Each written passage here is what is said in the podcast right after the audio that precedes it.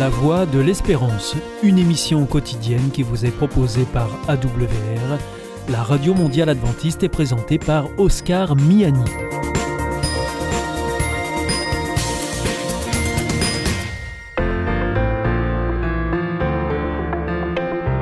La revue Santé avec le docteur Jean Lincey est présentée par Oscar Miani.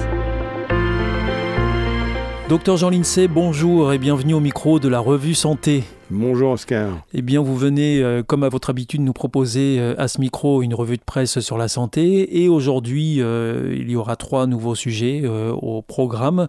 Tout d'abord, un fait assez remarquable, un vaccin contre le cancer du pancréas dont vous allez nous parler. Ensuite, il s'agit d'un nouveau test de dépistage du cancer bronchopulmonaire. Et puis ensuite, vous nous parlerez aussi de sucre et de graisse qui viennent modifier notre cerveau. Voilà, docteur Jean Lincey, la parole est à vous, et notamment à propos de ce vaccin que l'on aurait découvert contre le cancer du pancréas. Oui, une nouvelle très enthousiasmante. Hein on a euh, une augmentation du cancer du pancréas dans nos sociétés.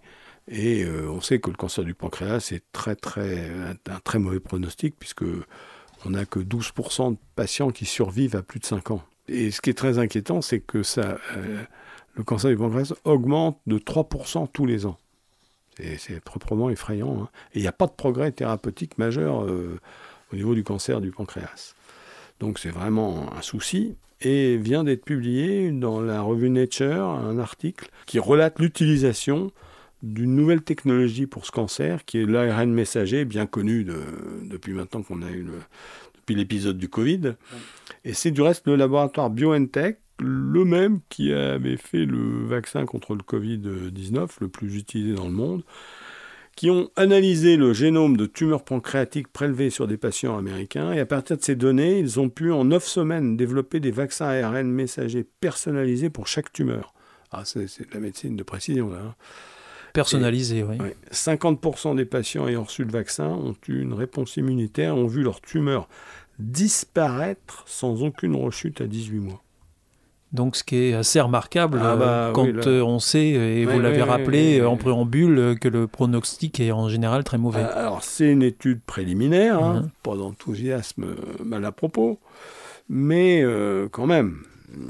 Voilà, ça, méritait d'être souligné. Bah voilà, oui, ça mériterait d'être souligné. Hein. Mhm.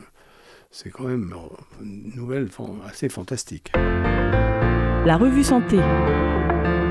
Et puis alors, euh, toujours dans le domaine euh, des cancers, eh bien, euh, il y a un nouveau test de dépistage pour le cancer bronchopulmonaire, oui, docteur Jean. Alors, biopsie liquide pour le cancer bronchopulmonaire, c'est un prélèvement sanguin simplement hein, qui permet de d'étudier l'ADN tumoral circulant. Et ça permet,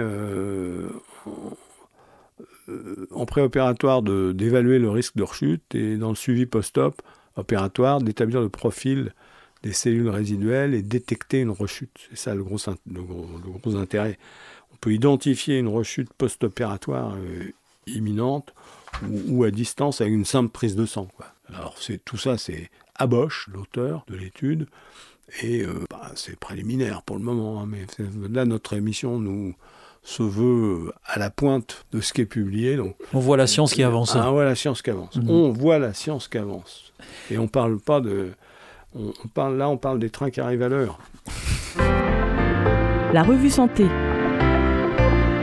Et puis donc euh, on terminera euh, notre revue santé, docteur Jean Lincey, avec euh, le sucre et les graisses, ou le gras, je ne sais pas comment il faut dire, qui modifie le cerveau.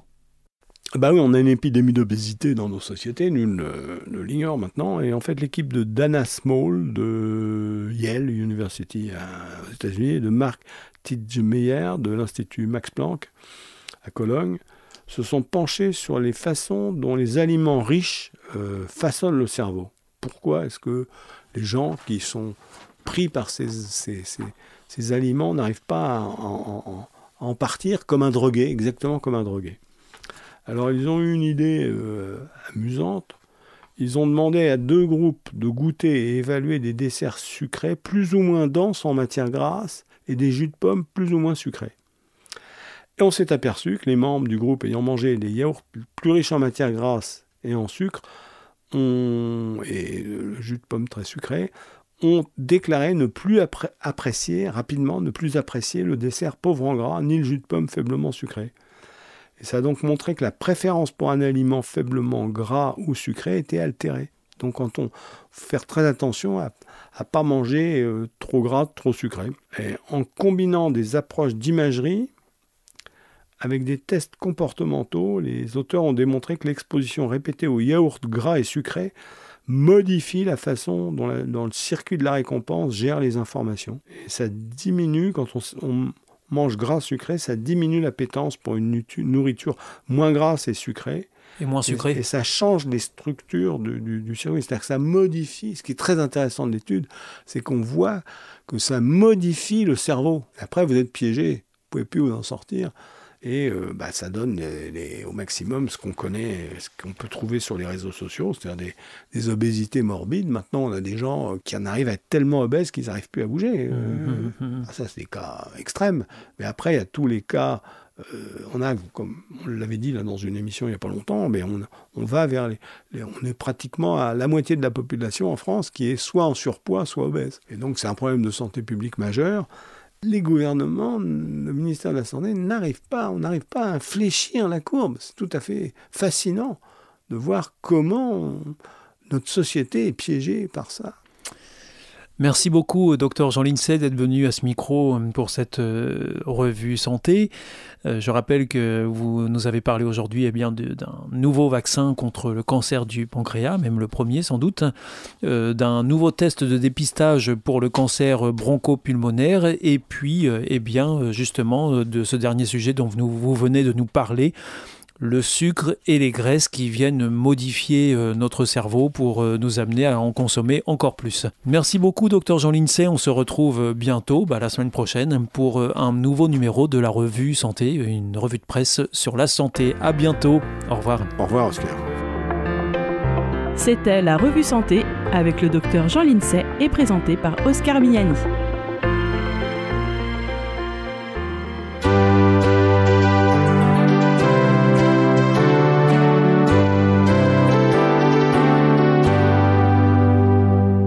Is Adventist World Radio, the voice of hope. Hier ist Adventist World Radio, die Stimme der Hoffnung. Questa è la radio mondiale adventista. La voce della speranza. Shall we gather by the river, where bright angels' feet have trod, with its crystal tide of flowing through.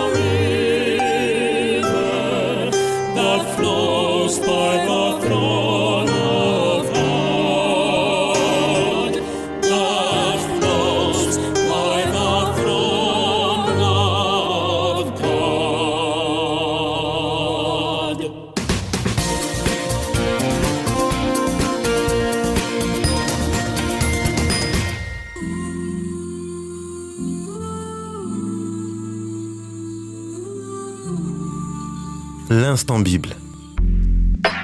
La Bible à la portée de tous. Présenté par Nafi Bonin. Bonjour à tous, j'espère que vous allez bien, que vous avez passé une super semaine. Me concernant, j'ai passé une excellente semaine. Aujourd'hui, on va parler d'un sujet exaltant qui s'appelle Sortez de Babylone. On va aborder le sujet avec le pasteur Philippe Leduc que je vous présente, qui est à ma droite. Bonjour Philippe, comment vas-tu? Bonjour, ça va, merci. Bien, t'as passé une bonne semaine? Oui, ça va, très bien. Et avec le pasteur Camille Gétro. Comment vas-tu? Je vais un peu mieux que Philippe. C'est vrai? Qui est un vieux copain que j'aime bien taquiner. Eh ben tant mieux, tant mieux. Euh, quand on vous parle de confusion, vous pensez à quoi? Alors moi, habituellement, petite anecdote, il y a 15 jours, j'ai joué à chat avec des amis et on m'a mis un bandeau euh, sur les yeux de façon à ce que je ne vois rien du tout. Pour un adulte, c'est très perturbant. On m'a fait tourner à droite, on m'a fait tourner à gauche. Et une fois qu'on m'a bien fait tourner la tête, on m'a dit il faut que tu puisses attraper pas n'importe quelle personne, ton mari. Ah ben, je peux vous dire que j'ai rien attrapé du tout. J'avais la tête qui tournait, c'était, j'étais remplie de confusion. Il a fallu que j'enlève le voile que j'ai sur les yeux pour pouvoir découvrir à nouveau mon mari. Donc aujourd'hui, on va parler de Babylone. Mais déjà, pour ce faire, je vais vous demander, pour vous, est-ce que Babylone, c'est un endroit bien déjà? Qu'est-ce que représentait Babylone déjà? Alors ça, c'est une question piège que Philippe Leduc va euh, brillamment élucider. Ah, Philippe, c'est à toi. Bah, Babylone, c'est avant tout une ville. hein, euh, mais c'est vrai que dans la Bible, elle a pris aussi euh, plusieurs sens euh, derrière, derrière ce mot Babylone. Et si tu as commencé l'émission en disant sortez de Babylone, c'est que vraisemblablement, il doit s'y passer des choses pas très claires. Euh, et donc tout ça est expliqué euh, dans les textes qu'on va voir tout à l'heure. D'accord. Alors, euh, dans l'Apocalypse, je vais apparenter aujourd'hui l'Apocalypse et Babylone, on parle d'une femme. On parle aussi de qui est présente dans Babylone. Pourquoi on apparente une femme et Babylone? J'ai pas trop aimé cet assemblage, mais c'est écrit dans la Bible. Alors, c'est assez intéressant comme question. Il faut savoir que dans l'Apocalypse, il y a euh, un certain nombre de symboles. Et parmi les symboles, il y a une femme dans l'Apocalypse 12 qui symbolise le peuple de Dieu, les gens qui essaient de faire de leur mieux pour que le monde aille bien, pour résumer. hein. Et puis il y a une autre femme qui symbolise le peuple du mal, si on veut. hein. Une femme euh, qu'on appelle également Babylone et qui est qualifiée de prostituée parce qu'elle n'essaie pas de faire en sorte que le monde aille bien, mais elle essaie de faire en sorte de tout ramener à elle en faisant un peu tout et n'importe quoi. Et cette femme, euh, c'est une femme symbolique, évidemment. Ouais, Elle ne, nous, elle ne- elle ne nous est pas montrée dans la Bible simplement pour nous informer de quelque chose, mais pour nous permettre aussi de nous remettre en perspective, parce que finalement, la confusion, et je fais une petite parenthèse pour dire que Babylone et confusion, étymologiquement, c'est un petit peu la même chose, hein, eh bien, euh, ça peut arriver à n'importe qui, même qu'on ne joue pas à Colin Maillard. Mais il y a eu aussi une autre histoire dans la Bible qui rappelle la confusion. Est-ce que si je vous parle de la tour de Babel, ça vous dit quelque chose? Oui, bien sûr.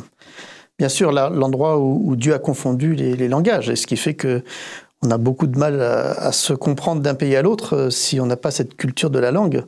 Euh, et je- je- j'en sais, j'en sais quelque chose pour, euh, pour avoir longtemps habité en Belgique, où, où là, en effet, les différentes langues se côtoient. euh, et quand on ne maîtrise pas la langue de l'autre, c'est très compliqué. Et il va falloir utiliser d'autres d'autres méthodes pour se comprendre. Souvent l'anglais, mais, mais voilà, donc c'est c'est vrai que Babel, Babylone, euh, voilà, ça, ça se rejoint, hein, c'est sûr. C'est pas facile déjà de se comprendre, des fois même quand on parle la même langue. On n'entend pas la même chose. Et alors, à plus forte raison quand on ne se comprend pas. S'il te plaît, est-ce que tu peux me lire euh, Daniel 6, versets 1 à 10 Très bien, alors Daniel 6, versets 1 à 10, c'est donc l'histoire de Daniel confronté à Darius le Mède, le roi Darius. Darius décide de désigner 120 satrapes, ce sont des sortes de gouverneurs, hein, chargés de gouverner son royaume. Il place trois chefs au-dessus d'eux.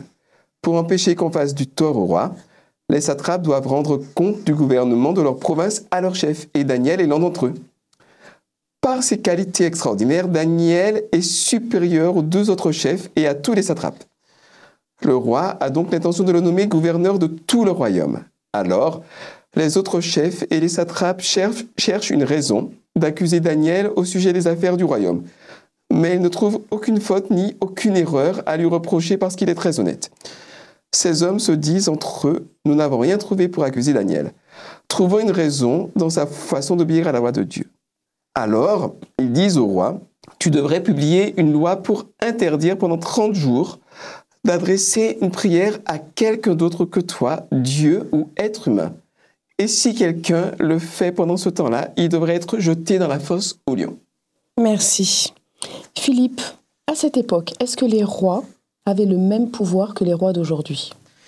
Je pense que oui, il y a des choses un petit peu semblables, sauf qu'à l'époque, il y avait une, une cruauté qui était là, peut-être qu'on a un petit peu moins l'habitude aujourd'hui. Euh, c'est vrai que le roi a, a décision de, de vie ou de mort euh, de l'individu. Euh, et puis un, loi, un roi, c'est très jaloux.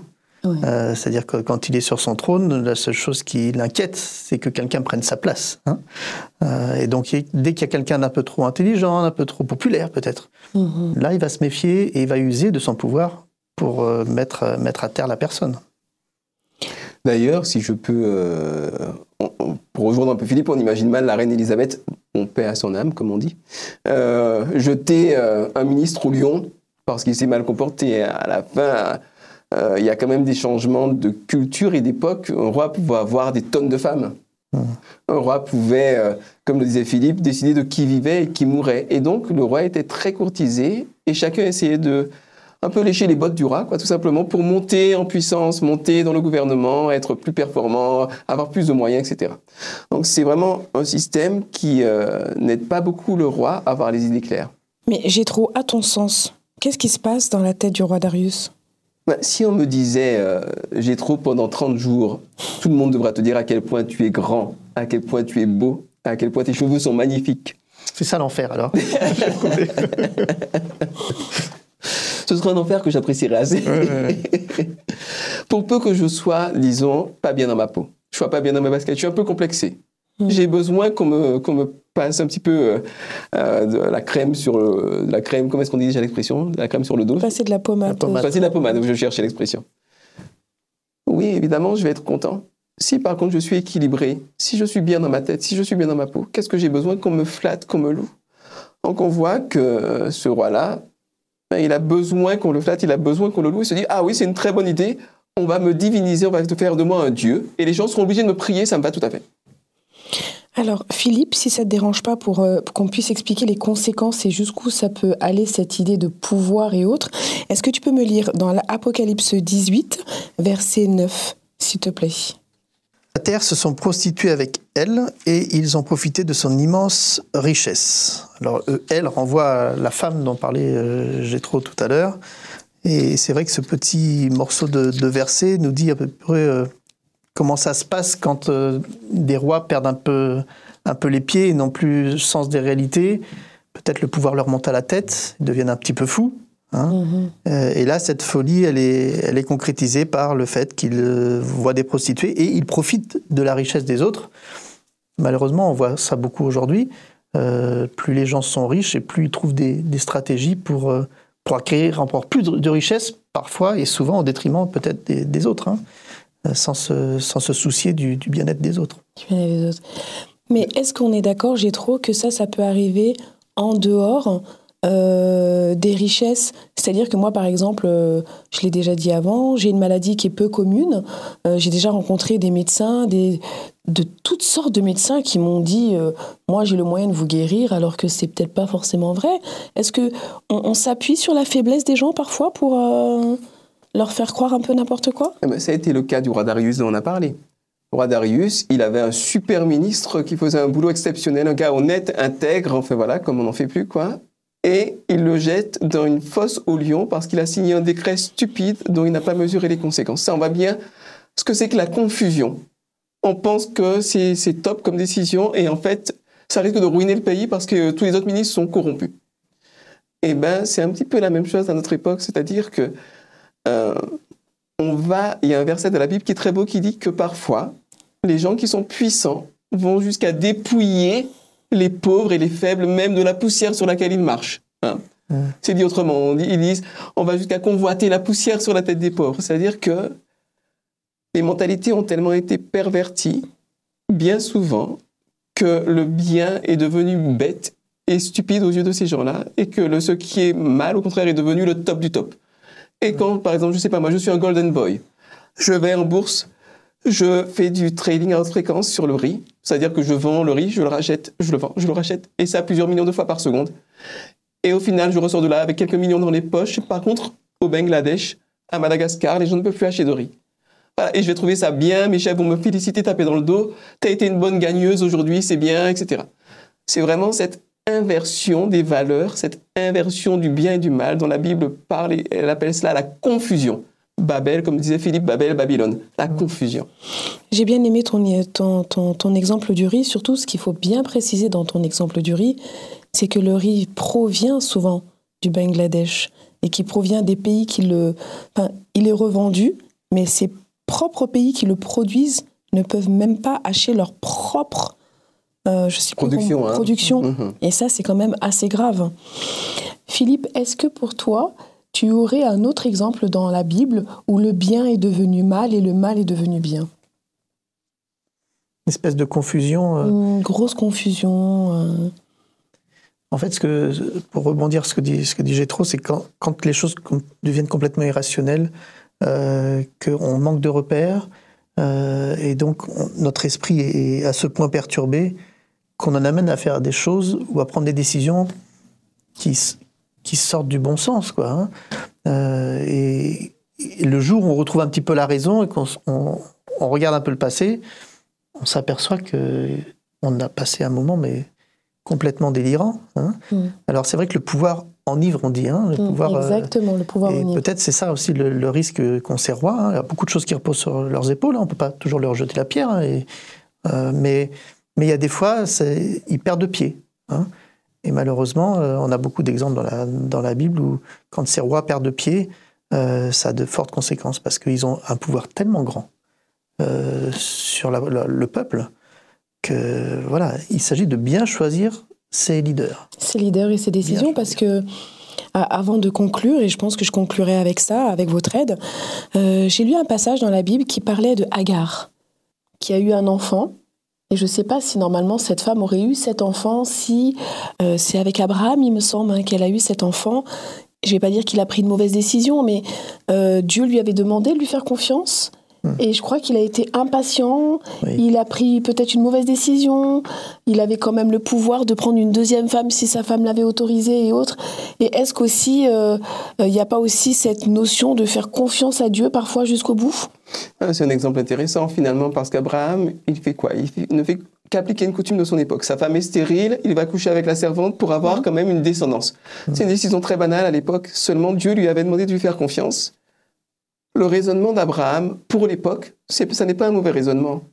Mais on voit bien que même parfois, ce qui nous semble être un bon raisonnement peut avoir des répercussions pendant longtemps, puisque jusqu'à aujourd'hui, les descendants du premier fils de- d'Abraham, qui s'appelle Ismaël, tous les peuples arabes, et les descendants du deuxième fils euh, d'Abraham, qu'on appelle Isaac, le peuple juif, ils se font encore la guerre jusqu'à aujourd'hui. On parlait encore de 30 morts euh, récemment euh, avec la guerre dans- en Palestine Oui, entre en les Israéliens et les Palestiniens. Ça fait des millénaires que ça dure. Peut-être qu'effectivement, si Abraham avait fait confiance à Dieu, on n'en serait pas là aujourd'hui. Et même des décisions qui peuvent nous paraître excellentes peuvent nous amener quelque part à nous planter. Pourquoi? Mais parce qu'on n'est pas suffisamment proche de Dieu pour avoir l'humilité de se dire que ben on raisonne comme on raisonne, mais finalement c'est Dieu qui sait. Et puis l'envie de vraiment se laisser guider par Dieu, c'est pas si simple, même pour moi qui suis pasteur. Parfois j'ai envie de faire les choses à ma manière, à ma vitesse, à mon rythme, et, et parfois c'est bien le début de la confusion. Alors je conclurai là-dessus. Peut-être qu'il faut avoir du discernement. La Bible le proclame plusieurs fois d'ailleurs. Qu'il faut demander la sagesse aussi. Faire attention à ce qui s'est passé avant pour ne pas reproduire ces mêmes erreurs. Et surtout peut-être se référer énormément à la Bible. Faire confiance à Dieu et ouvrir grand ses oreilles pour pouvoir ne pas être dans la confusion. En tout cas, je te remercie beaucoup. J'ai trop d'avoir passé Merci ce moment toi, avec moi. Merci beaucoup à toi, Philippe, d'avoir fait cette première avec nous. Bonne semaine à tous.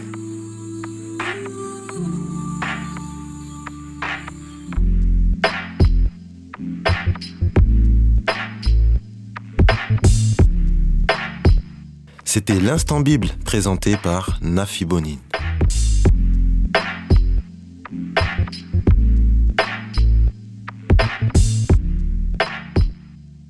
Connais-tu l'IEBC Non, c'est quoi? C'est l'Institut de l'étude de la Bible par correspondance. Tu vas sur le site www.iebc.org et tu découvres tout. En effet, étudier la Bible, c'est vraiment fun. J'ai découvert ces cours gratuits destinés à tous et c'est très intéressant. Moi, j'ai suivi le cours Au nom de l'amour. Il me tarde de découvrir les autres cours gratuits sur la Bible sur www.iebc.org. Notre émission est maintenant terminée. C'était la Radio Mondiale Adventiste, la voix de l'espérance. Je vous souhaite à présent une très bonne continuation. Que Dieu vous bénisse. À demain.